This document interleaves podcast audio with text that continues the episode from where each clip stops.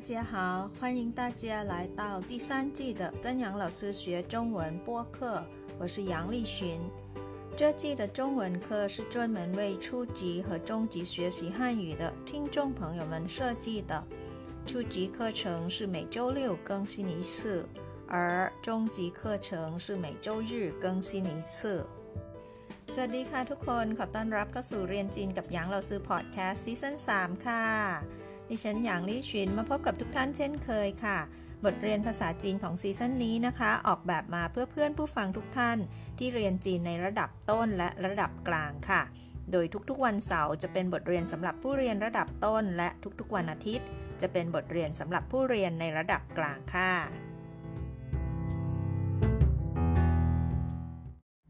วันนี้เราไปฟังบทสนทนาในที่นี้กันค่ะ กงเหวียน กงเหวียนหมายถึงสวนสาธารณะนะคะ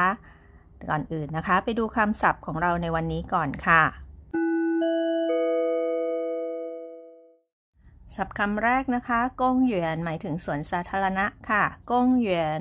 คำที่สองเป็นตัวละครของในบทสนทนาเรานะคะ วันนี้เรามี 3 คนเลยค่ะ คนแรกก็คือเหลาหน่ายนก็คือคุณย่านะคะ ส่วนเหล่าเย่เย่คือคุณปู่ค่ะ คนถัดมาก็คือเป็นคนวัยกลางคนนะคะ เราเรียกรวมๆว่าจงเหนียนเหยินจงเหนียนเหยินหมายถึงคนวัยกลางคนค่ะศัพท์ของเราคำที่ 5 ค่ะ เป็นคำกริยานะคะชูฮั่นหมายถึงเหงื่อออกค่ะฮั่นหมายถึงเหงื่อนะคะ ชูก็คือออกค่ะ ชูฮั่นเหงื่อออกค่ะ ไปต่อคำศัพท์คำที่ 6 นะคะ จงสู่จงสู่หมายถึงเป็นโรคลมแดดค่ะ คำว่าจงตัวนี้นะคะ ตัวนี้ต้องอ่านเป็นเสียงที่ 4 ค่ะ จงสู่จงสู่นะคะ ต่อไปค่ะคำที่ 7 ต้วนเลี่ยนออกกำลังกาย ต้วนเลี่ยน เราจะบอกต้วนเลี่ยนเชินถีก็คือออกกำลังเซินถีหมายถึงร่างกายนะคะ ต้วนเลี่ยนเชินถีก็คือออกกำลังกายค่ะ ต่อไปค่ะคำที่ 8 ค่ะไทจีเฉียนไทจีเฉียน อันนี้เป็นหนึ่งในกีฬายอดฮิตของคนจีนนะคะ โดยเฉพาะผู้สูงอายุค่ะ ไทจีเฉียนก็คือไทเก๊กนั่นเองนะคะ เป็น martial arts หรือว่าเป็นศิลปะป้องกันตัวแบบหนึ่งของจีนเลยค่ะ ไทจีเฉียน ไทเก๊ก ต่อไปค่ะคำที่ 9 นะคะลิ้วโกโกหมายถึงสุนัขนะคะลิ้วเป็นกริยาค่ะ การนำสุนัขไปเดินเล่นนะคะ เขาจะเรียกว่า遛狗 遛狗 พาสุนัขไปเดินเล่นค่ะ คำที่ 10 ค่ะ 跳操 อันนี้ก็เป็นกิจกรรมกีฬาอย่างหนึ่งนะคะ เต้นแอโรบิกค่ะ มักจะพบในสวนสาธารณะ หรือว่าตามสถานที่ทำงานในตอนเย็นๆ ใช่ไหมคะภาษาจีนเต้นแอโรบิกจะเรียกว่า 跳操 跳操 เต้นแอโรบิกค่ะ ไปดูคำศัพท์หน้าที่ 3 ค่ะ อันจิ้งหมายถึงเงียบค่ะ อันจิ้งคำที่ 12 นะคะสั่งฮวา สั่งหมายถึงชื่นชมหรือว่าเชยชมนะคะฮวาคือดอกไม้ค่ะ สั่งฮวาก็คือเชยชมดอกไม้ค่ะคำว่าสั่งตัวนี้นะคะจะใช้กับการดนตรี สั่งดนตรีก็ได้นะคะ สั่งอิ่งเย่หรือว่าเป็นการสั่งผลงานทางศิลปะนะคะ ภาพวาดต่างๆก็ได้ค่ะ แปลว่าเชยชมหรือว่าชื่นชมนะคะ ในที่นี้สั่งฮวาก็คือเชยชมดอกไม้ค่ะ ต่อไปค่ะคำที่ 13ช่าเฉาเน่าเน่าเช่าเฉาเน่าเน่าหมายถึงเสียงดังนะคะอึกกระทึกคึกโคมหนวกหูอะไรประมาณนี้เลยนะคะเช่าเฉาเน่าเน่าต่อไปค่ะคำที่ 14กว้ายปูเต๋อกว้ายปูเต๋อหมายถึงไม่น่าแปลกใจนะคะ อันนี้เป็นคำขยายค่ะกว้ายปูเต๋อหมายถึงเออไม่น่าแปลกใจเลยนะคะที่ที่มีเหตุการณ์แบบนี้เกิดขึ้นอะไรแบบนี้นะคะ เดี๋ยวเราไปดูตัวอย่างประโยคในบทสนทนาของเราค่ะ การใช้กว้ายปู้เต๋อนะคะ เขาจะใช้ในบริบทแบบไหนนะคะ ต่อไปค่ะคำที่ 15 ต้าหนาวหรือว่าหนาวจือนะคะ ได้ทั้งสองคำเลยนะคะ หมายถึงสมองค่ะ ต้าหนาวออหนาวจือสมองค่ะ ต่อที่คำศัพท์หน้าที่ 4 ค่ะคำที่ 16 เหล่าเหยินชื่อไต อันนี้เป็นโรคของคนแก่นะคะ เหล่าเหยินชื่อไตก็คือโรคอัลไซเมอร์ หรือว่า โรคความจำเสื่อมอะไรแบบนี้นะคะเหล่าเหยินชื่อไตโรคอัลไซเมอร์ค่ะ ข้อ 17 ค่ะ เปี้ยนฟันเปี้ยนฟันหมายถึงอาหารที่ทำง่าย ๆนะคะ หรือว่าอาหารที่แบบว่าหาซื้อได้ง่าย ๆ สะดวกสะดวกอะไรแบบนี้นะคะ ก็จะเรียกว่าเปี้ยนฟันเช่นเดียวกันค่ะ ต่อไปค่ะคำที่ 18ลิ้ววัน ลิ้ววันเป็นคำกริยาค่ะ หมายถึงเดินเล่นนะคะ ถ้าจำได้ลิ้วโกหมายถึงพาสุนัขไปเดินเล่นใช่ไหมคะ อันนี้ลิ้ววันลิ้วตัวเดียวกันเลยนะคะลิ้ววันหมายถึงเดินเล่นค่ะ มาถึงหน้าสุดท้ายของคำศัพท์วันนี้แล้วค่ะคำที่ 19 ค่ะ กวางฉางอู่คำว่ากวางฉางหมายถึงจัตุรัสนะคะ อู่ก็คือการเต้นรำค่ะ กวางฉางอู่ก็คือการเต้นรำที่จัตุรัสกลางแจ้งนะคะ ถ้าเราได้ไป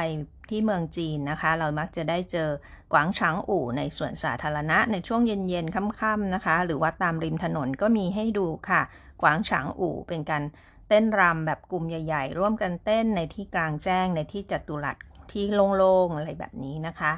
กวางช้างอู่ การเต้นรำที่จัตุรัสกลางแจ้งค่ะนับเป็นกิจกรรมอย่างหนึ่งนะคะ ที่ว่าคนจีนมักจะออกมาออกกำลังในช่วงพักค่ำช่วงเย็นๆอะไรแบบนี้นะคะ ต่อไปค่ะคำที่ 20 กุ้ยลี่กุ้ยลี่หมายถึงมีวินัยค่ะ ถ้าพูดถึงว่าเชิงหัวก็คือชีวิตเหินกุ้ยลี่ก็หมายถึงว่าคนคนนี้เนี่ยได้ใช้ชีวิตแบบมีมีระเบียบมีวินัย คือทานข้าวตรงเวลาตื่นนอนเป็นเวลาอะไรอย่างนี้นะคะ เหินกุ้ยลี่ก็คือมีวินัยในการดำรงชีวิตมาก ๆ ค่ะ เชิงหัวเหินกุ้ยลี่ คำสุดท้ายของวันนี้ค่ะ เจียนอี้หมายถึงคำแนะนำนะคะ เจียนอี้คำแนะนำค่ะ เดี๋ยวเราพักสักครู่แล้วเรากลับมาดูนะคะ ตัวละครของเราในวันนี้มีใครบ้างพร้อมบทสนทนาค่ะ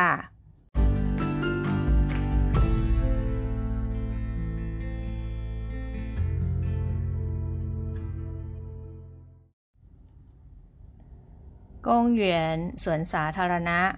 ไปดูตัวละครเราวันนี้ค่ะ เหล่าเย่เย่คุณปู่ค่ะ แล้วก็เหล่าไหนไหนก็คือคุณย่านะคะ ตามมาด้วยจงเหนียนเหยินก็คือคนวัยกลางคนค่ะ สุภาพสตรีท่านนี้นะคะ มาที่สวนสาธารณะแห่งนี้เช่นเดียวกันค่ะ เธอเป็นคนวัยกลางคนนะคะ เราสื่อจะเรียกว่าจงเหนียนเหยินละกันค่ะแต่นี้อีกตัวละครหนึ่งนะคะ เป็นตัวประกอบค่ะ ก็คือเจ้าหมาน้อยตัวนี้นะคะ เดี๋ยวเราลองไปฟังดูค่ะว่าพวกเขาทั้ง 3 คนนี้นะคะ พูดคุยอะไรกันบ้างในสวนสาธารณะค่ะใจกงหยวนหลี่ไปฟังเป็นภาษาจีนก่อนนะคะ แล้วเดี๋ยวเราก็ให้กลับมาช่วยเราซื้อแปลกันค่ะ一二三四二二三四三二三四四二三四快点吃吃完我们该回家了 你喝点水吧，出那么多汗，待会儿中暑了。您二位经常来这里锻炼吗？是啊，我们每天早上都到这来练太极拳、遛遛狗。你呢？不跳操去吗？不了，我不太爱运动。我就喜欢安安静静的看看书、赏赏花。多锻炼好啊！如果你不喜欢吵吵闹闹的话，可以跟我们打太极拳，又可以锻炼身体，又可以锻炼心灵，多好啊！怪不得你那位身体那么棒，心情也那么好。看书也好，可以锻炼大脑。医生说了，要经常锻炼脑子，防止老人痴呆。老婆，我们该走了，有点晒了，回去洗个澡，准备午饭吧。好啊，吃完饭我们就睡午觉。然后出去买点菜。您自己做饭吗？到食堂打点便饭也挺方便，不用累。我们喜欢自己做饭，有时候外面打的菜又咸又不好吃。您吃完晚餐还出来遛弯吗？出来啊，就到这来遛遛弯。我老婆喜欢参加广场舞，有时候一跳就到晚上九点呢。我就要跟您二位学习，生活那么规律，这样能健康长寿。我们希望能经常在这看见你跑跑步、运动运动啊！你一定很健康，很快乐。好的，谢谢您的建议，改天再见。回头见，回头见。เป็นไงบ้างคะ บทสนทนาเมื่อสักครู่เห็นไหมคะว่าคนสูงวัยเน้นใช้ชีวิตได้ เหมาะสมแล้วก็มีประโยชน์ต่อสุขภาพมากกว่าคนวัยกลางคนอีกใช่ไหมคะ ออกกำลังกายเป็นประจำแล้วก็ทานอาหารเป็นเวล่ำเวลามากกว่าคนวัยกลางคนค่ะ กิจกรรมของผู้สูงวัยนะคะ เราควรจะเอาเป็นแบบอย่างค่ะตอนนี้เราไปดูบทสนทนาเป็นประโยคแต่ละประโยคกันนะคะ เริ่มด้วยมีการนับเลขค่ะออกกำลังแบบแอโรบิกนะคะอันนี้เป็นการนับแบบจีนเลยนะคะ นับ er ซันซื่อก็คือ 1 2 3 4 แล้วก็ rr ซันซื่อ2 2 3 4ซัน r ซันซื่อ3 2 3 4 แล้วก็ซื่อ r ซันซื่อ4 2 3 4 ค่ะ ไม่มีอะไรนะคะ เป็นจังหวะในการเต้นแอโรบิกของชาวจีนค่ะ ตอนนี้เริ่มบทสนทนาด้วยเล้าไหนไหนค่ะ เธอพูดกับสุนัขหมานะคะ ตอนแรกค่ะ快点吃กินเร็วหน่อย吃完我们该回家了 กินเสร็จพวกเราจะได้กลับบ้านกัน เหล่าเยียพูดต่อค่ะกับคุณเหล่าไหนไนนะคะ ก็คือภรรยาของท่านนั่นเองค่ะ ท่านบอกว่าหนีเฮอสวยปะเธอกินน้ำหน่อยสิชูหน้ามาตัวหันเหงื่อออกเยอะแยะเลย ชูหันหมายถึงเหงื่อออกจำได้นะคะ ในคำศัพท์ของเราใต้หัวอีกสักครู่เนี่ยจ้งสู่เลอะก็จะเป็นโรคลมแดดแล้วนะ เหงื่อออกเยอะแยะขนาดนี้นะคะ ต้องเพิ่มน้ำให้หน่อยค่ะ你喝点水吧出那么多汗待会儿中暑了เธอดื่มน้ำหน่อยสิออกเหงื่อออกเยอะแยะขนาดเนี้ย เดี๋ยวเป็นโรคลมแดดนะ จงเหนียนเหยินนะคะ อีกคนนึงค่ะ ตัวละครของเราก็คือ ผู้หญิงวัยกลางคนที่นั่งอยู่ข้างๆเราเหยียเหยียกับเราไหนๆนะคะเธอถามว่า您二位经常来这里锻炼吗 ท่านทั้งสอง มาออกกำลังกายที่นี่เป็นประจำหรอคะตัวเลียนก็คือออกกำลังกายนะคะ จิงฉางก็คือเป็นประจำหนินอ้าเว่ยเป็นการให้เกียรตินะคะ หมายถึงท่านทั้งสองหนินอ้าเว่ยจิงฉางหลายเจหลี่ตัวเลียนมาท่านทั้งสองมาออกกำลังกายที่นี่เป็นประจำหรอคะเธอชวนเหล่าเย่เย่กับเหล่าไหนไหนคุยค่ะเหล่าไหนไหนตอบว่า是啊我们每天早上都到这来练太极拳， 遛遛狗。你呢？不跳操去吗？แล้วหลายนายก็ตอบไปว่าใช่สิ ทุกๆเช้าเนี่ย พวกเราจะมาเลี่ยนไทจีเฉียนก็คือฝึกซ้อมนะคะ ไทเก๊กนั่นเองค่ะ ไทจีเฉียนก็คือไทเก๊กนะคะเลี้ยวเลี้ยวโกแล้วก็พาสุนัขมาเดินเล่นหนีเนอะแล้วเธอล่ะบุเที่ยวเช้าชี่มา ไม่ไปเต้นแอโรบิกเหรอเที่ยวชาวก็คือแอโรบิกนะคะ ที่เราตอนเริ่มต้นนะคะกำลัง มีการเต้นกันอยู่เลยนะคะ ไหนๆก็เลยถามคนวัยกลางคนผู้หญิงคนนี้ค่ะว่า เธอไม่ไปเต้นแอโรบิกกับเขาเหรอจงเหนียนเหยินตอบว่าปูเลหัวปูไทไอยืนตงไม่ละค่ะ หนูไม่ค่อยชอบออกกำลังนะคะยืนตงตัวนี้ก็หมายถึงออกกำลังค่ะปูไทไอยืนตงไม่ค่อยชอบออกกำลัง我就喜欢安安静静的看看书赏赏花 หนูชอบอ่านหนังสือเงียบๆนะคะ หรือไม่ก็ชมดอกไม้อะไรแบบนี้ค่ะคแสดงว่าเธอเป็นคนชอบความเงียบๆ ความสงบสงบนะคะ ไม่ชอบเสียงดังอึกกระทึกคึกโครมอะไรแบบนั้นนะคะ ไปดูบทสนทนาใจกงหยวนหลี่ในสวนสาธารณะแห่งนี้กันต่อค่ะ เราเย่ๆขอพูดคุยด้วยนะคะ ขอร่วมสนทนาด้วยค่ะ ตัวต้วนเลียนหาวอะออกกำลังกายเยอะๆดีนะ 如果你不喜欢吵吵闹闹的话รู้กัวนะคะ ก็คือหากว่านะคะ เธอไม่ชอบเสียงดังอึกกระทึกครึกโครมนะคะชาวชาวเน่าเน่าก็คืออตรงกันข้ามกับอันอันจริงจริงนั่นเองนะคะ ก็คือเงียบเงียบอันนี้ถ้าไม่ชอบเสียงดังนะเคยอีกเกินหมวมันตาไทจีเฉียนคุณปู่ชวนค่ะ บอกว่ามาเล่นไทเก๊กกับเราก็ได้นะ ในที่นี้นะคะลองสังเกตเขาจะใช้กริยาคำว่าตา่า ตาไทจีเฉียนก็คือการเล่นไทเก๊กนั่นเองค่ะ แล้วคุณปู่ก็อธิบายเพิ่มเติมค่ะว่าไทเก๊กดียังไงนะคะ เขาบอกว่า又可以锻炼身体 สามารถออกกำลังกายได้又可以锻炼心灵 คำว่า 心灵 หมายถึงวิญญาณหรือว่าจิตใจนะคะ ก็คือออกกำลังจิตใจได้ด้วยนะคะ ตัวเลียนซินหลิงก็คือได้ทั้งสุขภาพกายแล้วก็ใจอย่างนั้นนะคะ ตัวเห่าอะดีออก อ่าตัวเห่าอะดีมากเลยนะ จงเนียนเยินนะคะ สุภาพสตรีวัยกลางคนค่ะ ให้ความเห็นต่อค่ะกวยปูเต๋อไม่น่าแปลกใจเลยกวยปูเต๋อตัวนี้นะคะแปลว่า ไม่น่าแปลกใจเลยหนินเอเว่ยเชินถีน้ามาปัง ที่ว่าสุขภาพของท่านทั้งสองเนี่ย ดียอดเยี่ยมเลยนะคะหน้าเมอปังก็คือ เยี่ยมยอดขนาดนั้นซินสิงเหยียน้ามอเห่า สุขภาพจิตก็ดีขนาดนั้นอีกด้วย คล้ายๆกับว่าที่แท้ก็เพราะว่าการเล่นไทยเก๊กนี่เองนะ ที่ทำให้ท่านทั้งสุขภาพแข็งแรง แล้วก็จิตใจสบายด้วยนะคะ ดูมีความสุขค่ะ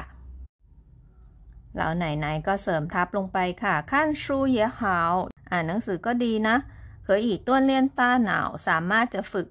สมองได้นะคะ ต้าหนาวก็คือสมองค่ะ อีเชิงชัวเลคุณหมอบอกแล้วว่า 要经常锻炼脑子ก็คือจะต้องออกกำลังกายสมองเป็นประจำนะคะ หรือว่าฝึกสมองเป็นประจำฝังจื่อก็คือป้องกันนะคะ ตัวนี้ฝังจื่อเหล่าเหยินชื่อไตก็คือโรคอัลไซเมอร์ หรือว่าโรคความจำเสื่อมค่ะ หรือว่าโรคเกี่ยวกับสมองนะคะ ป้องกันไม่ให้เป็นโรคอัลไซเมอร์ได้นะ การอ่านหนังสือเนี่ย จากนั้นนะคะเราเย่ๆก็พูดกับภรรยาของท่านค่ะ ท่านบอกว่า เราพัว我们该走了เมียจ๋าพวกเราต้องไปแล้วล่ะโยเตียไส้เลแดดร้อนแล้วเนี่ยไส้แปลว่าแดดออกจัดแล้วนะคะโยเตียไส้เลแดดออกแล้วเนี่ยร้อนละหุยชี่สีกระเจ้ากลับไปอาบน้ำซะหน่อย จุนเป้อู่ฟ้านปะแล้วก็เตรียมอาหารกลางวันกันเถอะแล้วไหนๆบอกว่า好啊吃完饭我们就睡午觉 โอเคกินข้าวเสร็จแล้วเราก็นอนพักกลางวันหน่อยเนาะ然后出去买点菜แล้วก็ตื่นมาก็ไปซื้อกับข้าวกัน然后出去买点菜ดูต่อค่ะ จงเนียนเยินพอได้ยินไหนๆบอกว่าออกไปซื้อกับข้าวนะคะ ก็เลยถามว่า您自己做饭吃吗ท่านทำกับข้าวกินเองเลยเหรอคะ เต้าซื้อถังต้าเตี๋ยเปี้ยนฟันยะถิงฟังเปี้ยนปูยงเล่ยไปซื้อข้าวแบบง่ายๆ กับข้าวอาหารง่าย ๆนะคะ เปี้ยนฟันก็คืออาหารที่หาทานได้สะดวกสบายเนี่ยจากซื้อถังก็คือโรงอาหารค่ะ เหยียถิ่งฟังเปี้ยนก็คือก็สะดวกดีนะคะปุยงเลยไม่ต้องเหนื่อยทำเองอะไรแบบนี้นะคะคำว่าเลยหมายถึงเหนื่อยค่ะปุยงเลยก็คือไม่ต้องเหนื่อย เราไหนๆตอบไปว่า 我们喜欢自己做饭พวกเราชอบทำกินกันเอง有时候บางครั้งนะ外面打的菜อาหารที่แบบซื้อจากข้างนอกเนี่ย又咸又不好吃ทั้งเค็มทั้งไม่อร่อยเลย ส่วนใหญ่ผู้สูงอายุก็มักจะชอบทานรสชาติที่ตัวเองคุ้นเคยนะคะ ไปซื้อข้างนอกอาจจะไม่ได้รสชาติที่ถูกปากค่ะ อันนี้ก็เป็นความคิดเห็นของคุณย่าท่านนี้นะคะ 我们喜欢自己做饭，有时候外面打的菜又咸又不好吃。แต่นี้จงเนียนเหยินก็ถามไปอีกค่ะว่า您吃完晚餐还出来遛弯吗หลังจากทานอาหารค่ำเสร็จแล้ว ท่านออกมาเดินเล่นอีกไหมคะ您吃完晚餐还出来遛弯吗เราเย่ๆตอบไปค่ะว่า出来啊就到这来遛遛弯 ก็ออกมาสิ ก็มาเดินเล่นที่นี่นั่นแหละวัวเหล่าพัวก็คือเมียฉันน่ะสี่ฮวนชันเจียกวางช้างอู่ชอบชันเจียแปลว่าเข้าร่วมนะคะ กวางช้างอู่ก็คือการเต้นรำที่จัตุรัสนั่นเองค่ะ有时候一跳就到晚上九点了บางครั้งนะ เ ต้ ต้นขึ้นมาแล้วเนี่ย แบบเพลินไปถึง 9 โมงเลยทีเดียวนะคะ ก็คือ 3 ทุ่มนั่นเองค่ะวันช่างจิ๋วเตียน ก็คือ 3 ทุ่มนะคะจงเนียนเยินนะคะ สตรีวัยกลางคนพูดต่อค่ะว่า我就要跟您二位学习หนูจะเรียนรู้กับทั้งสองขั้นค่ะเชิงหัวน้ามากุยลี่ใช้ชีวิตแบบมีระเบียบมากๆเลยค่ะ กุยลี่นะคะ ก็คือมีระเบียบมีวินัยค่ะ 生活 ก็คือการใช้ชีวิตนะคะ生活那么规律 ใช้ชีวิตเป็นระเบียบดีจังเลยนะคะ这样能健康长寿 แบบนี้รับรองว่าแข็งแรงอายุยืนมากๆเลยนะคะ 健康 ก็คือแข็งแรงค่ะ 长寿 ก็คืออายุยืนค่ะ 健康长寿 ก็คือ แข็งแรงนะคะ สุขภาพดีแล้วก็อายุยืนนานแน่ ๆนะคะ บทสนทนาหน้าสุดท้ายยังอยู่ที่ใจกงหยวนหลี่ค่ะ แล้วไหนๆนะคะ ก็บอกปิดท้ายบทสนทนาไปว่า我们希望能经常在这看见你跑跑步运动运动啊พวกเราหวังว่าจะเจอหนูที่นี่กำลังวิ่งจ็อกกิ้งหรือว่าออกกำลังกายอยู่นะ เราเย่เย่คุณปู่เสริมค่ะว่า你一定很健康很快乐รับรองว่าเธอจะสุขภาพแข็งแรงแล้วก็ มีความสุขมากๆแน่นอน จงเหนียนเหยินตอบไปว่าฮาวเตอร์เซี่ยเซี่ยหนินเตเจียนอี้ได้ค่ะ ขอบคุณนะคะสำหรับคำแนะนำของท่าน ไก่เทียนใจเจียน ไว้พบกันใหม่โอกาสหน้านะคะเหล่าเย่เย่กับเหล่าไหนๆก็ตอบพร้อมกันค่ะว่าคุยโถเจียน และพบกันจ้ะจบแล้วนะคะ บทสนทนาของเราในวันนี้ค่ะ ใจกงเหยียนหลีในสวนสาธารณะนะคะ เดี๋ยวเราไปฟังบทสนทนาเป็นภาษาจีนอีกครั้งหนึ่งนะคะ เราซื้อหวังว่าครั้งนี้เราจะเข้าใจมากยิ่งขึ้น แล้วก็สนุกไปกับบทเรียนของอย่างเราซื้อด้วยค่ะ และพบกับบทสนทนาที่สนุกสนุกแล้วก็มีสาระอื่นๆอีกนะคะ ในสัปดาห์หน้าค่ะ และพบกันค่ะ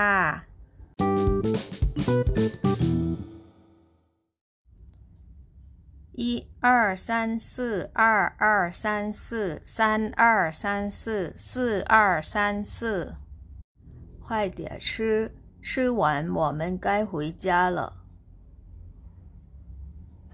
你喝点水吧出那么多汗，待会儿中暑了。您二位经常来这里锻炼吗？是啊，我们每天早上都到这来练太极拳、遛遛狗。你呢？不跳操去吗？不了，我不太爱运动，我就喜欢安安静静的看看书、赏赏花。多锻炼好哦。如果你不喜欢吵吵闹闹的话，可以跟我们打太极拳，又可以锻炼身体，又可以锻炼心灵，多好啊！怪不得你那位身体那么棒，心情也那么好。看书也好，可以锻炼大脑。医生说了，要经常锻炼脑子，防止老人痴呆。老婆，我们该走了，有点晒了，回去洗个澡，准备午饭吧。好啊，吃完饭我们就睡午觉，然后出去买点菜。您自己做饭吗？到食堂打点便饭也挺方便，不用嘞。我们喜欢自己做饭，有时候外面打的菜又咸又不好吃。您吃完晚餐还出来遛弯吗？出来哦，就到这来遛遛弯。我老婆喜欢参加广场舞，有时候一跳就到晚上九点了。我就要跟您二位学习，生活那么规律，这样能健康长寿。我们希望能经常在这看见你跑跑步，运动运动啊。你一定很健康，很快乐。好的，谢谢您的建议，改天再见。回头见，回头见。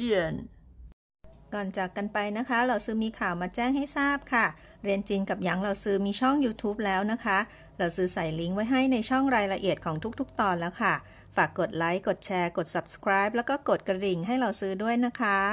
ส่วนคอมเมนต์ต่างๆ ก็ยังคงส่งมาที่อีเมลของเราซื้อได้เช่นเคยค่ะ อยู่ในช่องรายละเอียดเช่นเดิมนะคะ